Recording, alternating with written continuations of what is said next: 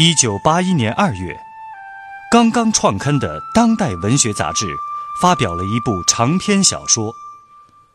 小说描写了一九六三至一九七九年间中国南方农村的社会风情。作者古华把自己熟悉的南方乡村里的人和事囊括浓缩进一部小说里，与政治风云与风俗民情图画，借人物命运演乡镇生活变迁。通过一幅幅生动的乡村生活图景，展示了大时代的深刻变化。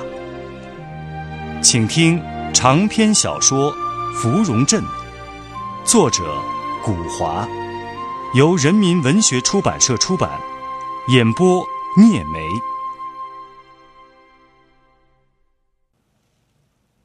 就算是在大劫大难的年月，人们互相检举、背叛、摧残的年月，或者是龟缩在各自的蜗居里、自身难保的年月，生活的道德和良心、正义和忠诚，并没有泯灭，也没有沉沦，只是表现为各种不同的方式罢了。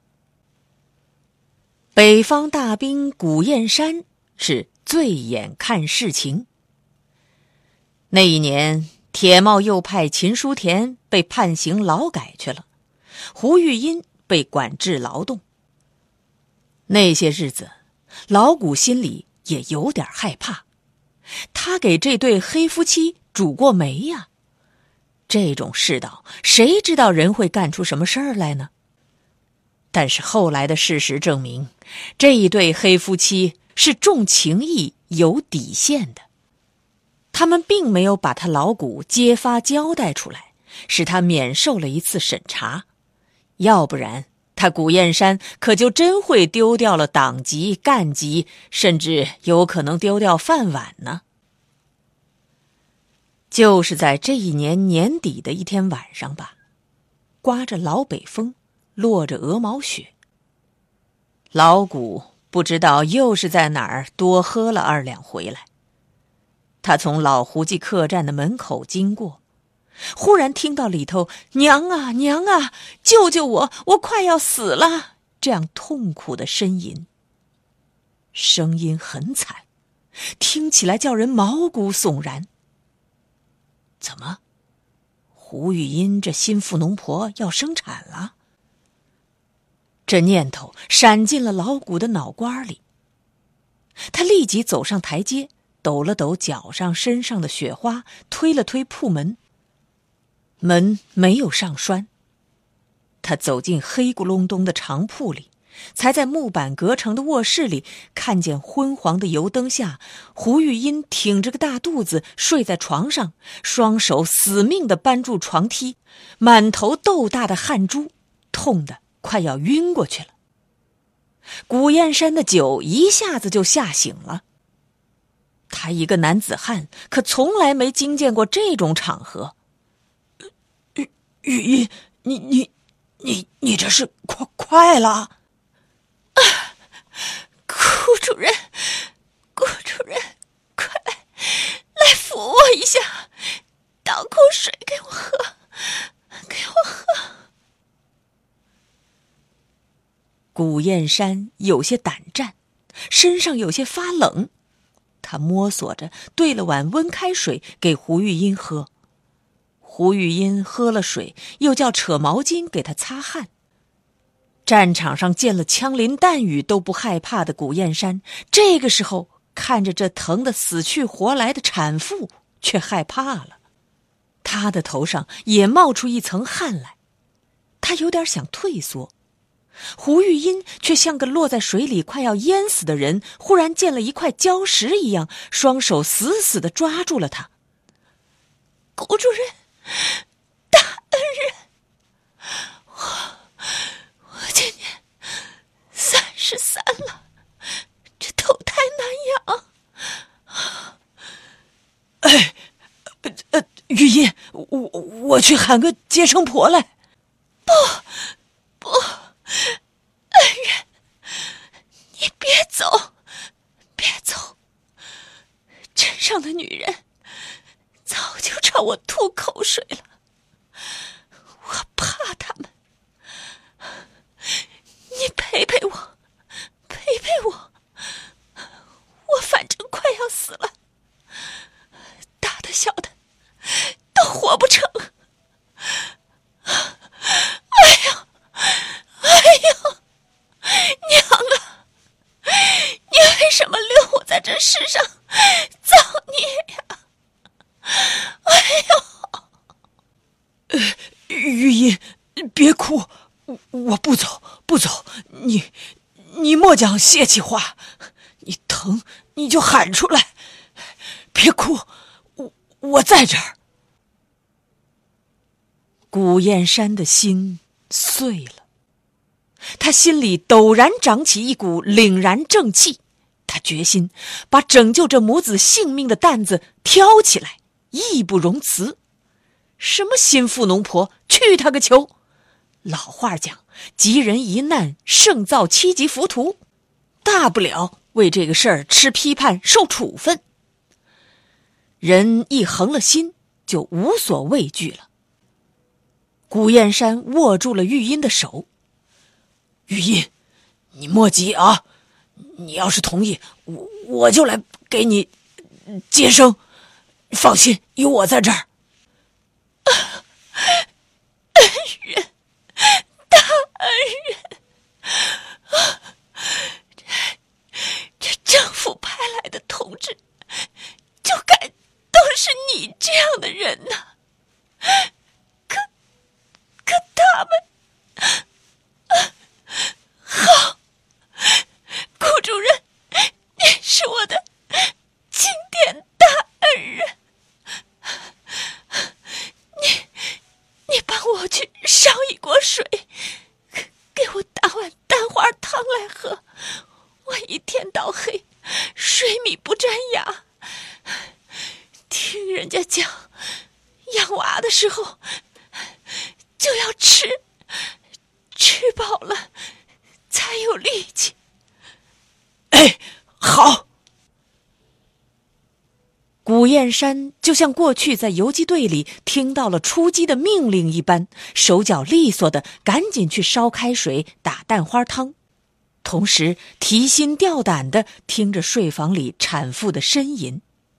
不知道为什么，他神情十分振奋，头脑也非常清醒，他充满了一种对一个新的生命出世的渴望和信心。炉膛里的火光把他胡子拉碴的脸照得通红，他觉得自己是在执行一项十分重要的使命，而且带了一点神秘性。他自己都觉得有些奇怪，竟一下子这么劲冲冲、喜冲冲的。胡玉英在古燕山手里喝下一大碗蛋花汤以后，阵痛仿佛停息了。他的脸上现出了一种奇怪的笑容，好像有点羞涩似的。产妇在临盆前，母性的自卫自豪感能叫死神望而却步。孕育着新生命的母体是无所畏惧的。胡玉音半卧半仰，张开双腿，她指着挺得和一个大圆球似的肚子说。小东西在里面踢腿伸拳的，淘气的很，八成是一个胖崽娃，全不管他娘老子的性命。哎，玉音，别怕，你会没事的，老天爷保佑你母子平安。嗯，有你在。我就不怕了。要不是你谷主任，今天晚上我就是痛死在铺子里，梆硬了都没人晓得。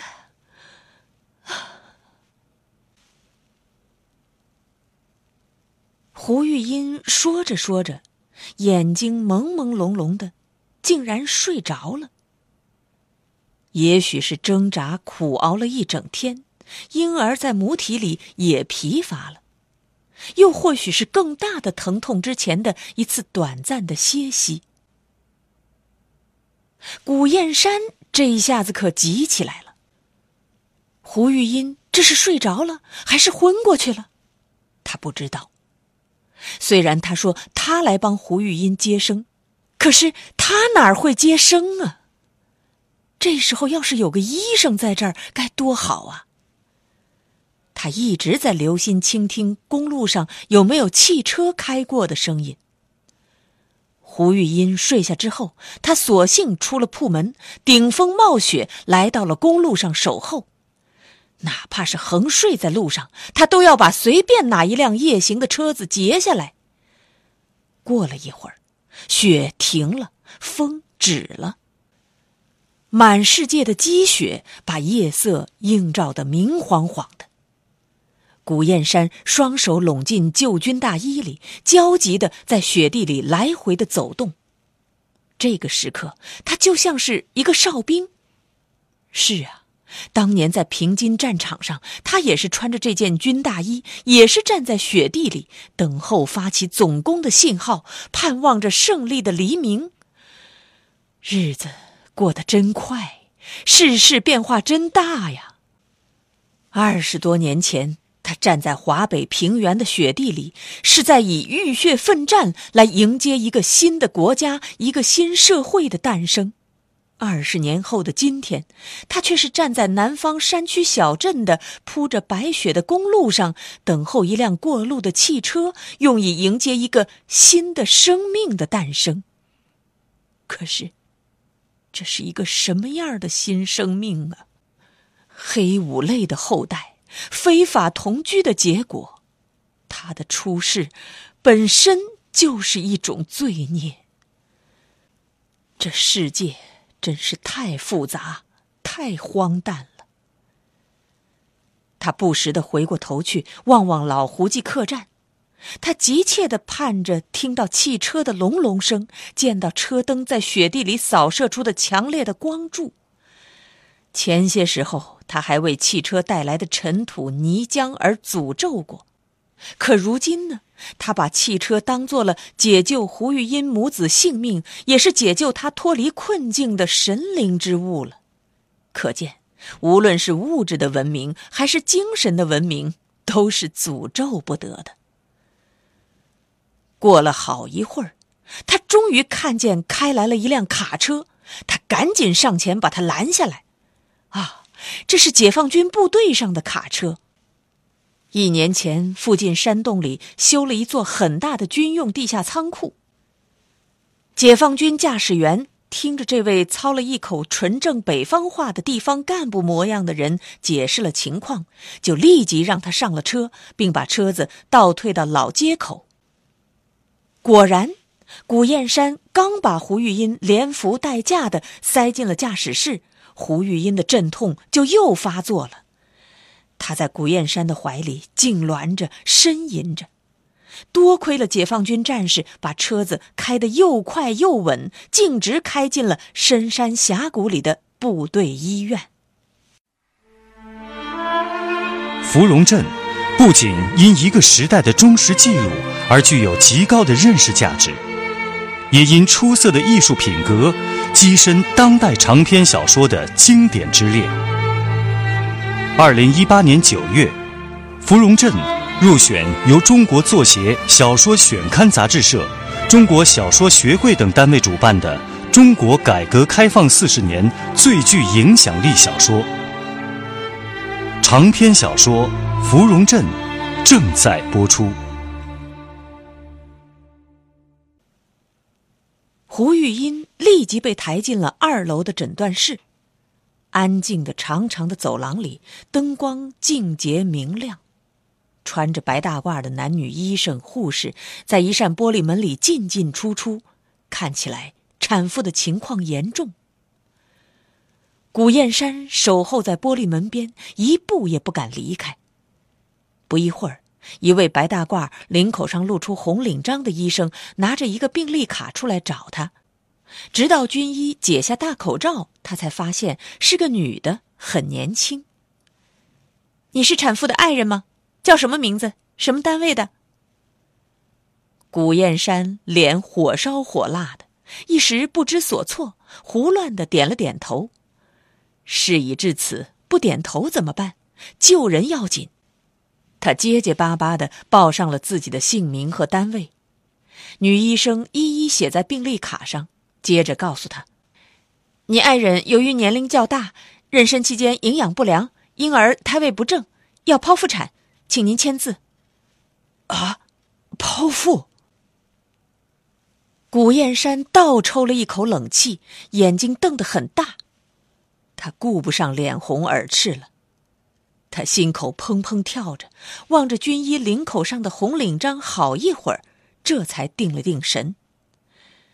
自己也是这支队伍里出来的，这支队伍历来都是人民的子弟兵，对人民负责。十几二十年来，虽然有了种种变化，他相信这根本的一点没有变。于是他又点了点头。从女军医的手里接过笔，歪歪斜斜的写上了“古燕山”三个字。在这种场合，管他误会不误会，他都要临时负起作为丈夫和父亲的责任。胡玉英平躺在一辆手推车上，从诊断室里被推了出来。在走廊里，胡玉英紧紧捏着古燕山的手臂。古燕山跟着手推车送到手术室的门口，医生、护士全都进去了，手术室的门立即关上了。他守在门口，来来回回的走动，心急如焚。他多么盼望着能隔着一道道的门，听到婴儿被取出来的时候哇哇的啼叫声啊！哦，胡玉英一定会流很多很多血。很多很多血，老天爷呀！这一晚上，生活在古堰山的感情深处开拓出了一个崭新的领域。他感觉到了生命的伟大，做一个母亲真的了不起。他们孕育着新的生命，生产新的人，有了人。这世界才充满了欢乐，也充满了痛苦。这世界为什么要有痛苦，而且还有仇恨？特别是在我们共产党、工人、农民自己打出的天下、自己坐着的江山里，还要斗个没完，整个没完，年复一年。有的人。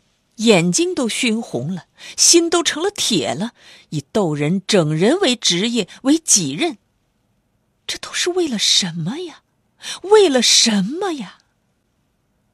他不懂，他文化不高，不知道人性论为何物，他水平有限，思想不通窍，一脑壳的高粱花子，竟也中了阶级斗争熄灭论、人性论的毒害，这样深。